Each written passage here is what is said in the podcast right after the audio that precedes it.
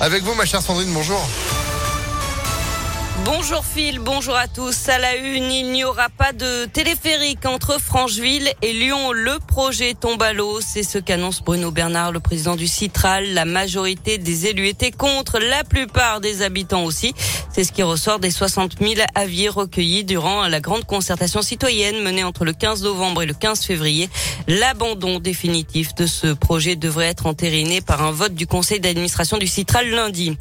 Une pollution à Pierre-Bénite. Des perfluorés, des polluants toxiques ont été retrouvés près des sites industriels. Des analyses de l'air, du sol, du lait maternel, de l'eau du Rhône et de l'eau potable ont été menées par un professeur de chimie pour deux émissions de télévision.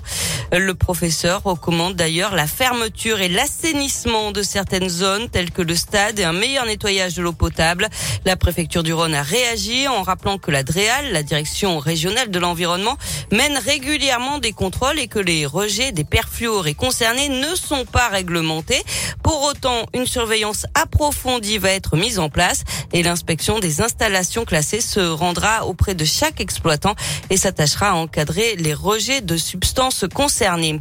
La justice saisit après que des femmes ukrainiennes aient accouché sous X en France et notamment à Lyon.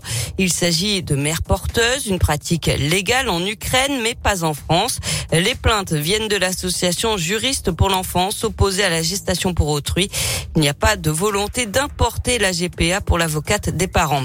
Et puis le coup d'envoi du bac, c'est aujourd'hui. Quelques 520 000 lycéens passent les épreuves de spécialité. Les candidats vont passer chacun deux épreuves. Coefficient 16 chacune, ce qui représente quand même un tiers des résultats du bac.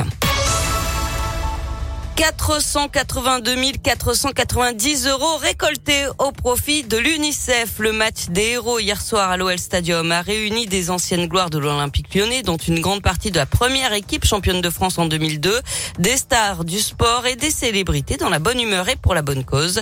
Euh, Tony Parker, Christian Carambeu, Miss France 2022, il y avait du très beau monde. Euh, ce match de gala a permis de fêter les 20 ans du premier titre et surtout de lever des fonds pour les enfants victimes de la guerre en Ukraine. La petite histoire, l'équipe de l'OL Légende a battu celle de l'UNICEF 1 à 0 avec un but signé Sonny Anderson qui 20 ans après n'a rien perdu de sa rage de vaincre. Ben, mon premier but au Groupama Stadium, je suis content, tout va bien.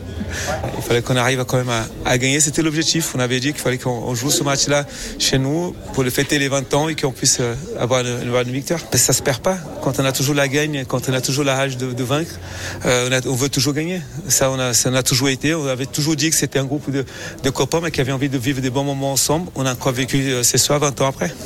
L'OL Stadium a accueilli plus de 22 000 spectateurs hier soir. Enfin du basket avec la victoire de Lasvel hier sur Cholet 87 à 72. Villeurbanne toujours leader du championnat. Eh ben voilà, puis la prochaine et dernière journée, euh, ce sera euh, mardi prochain euh, face à Limoges. Voilà, en déplacement. Merci beaucoup Sandrine.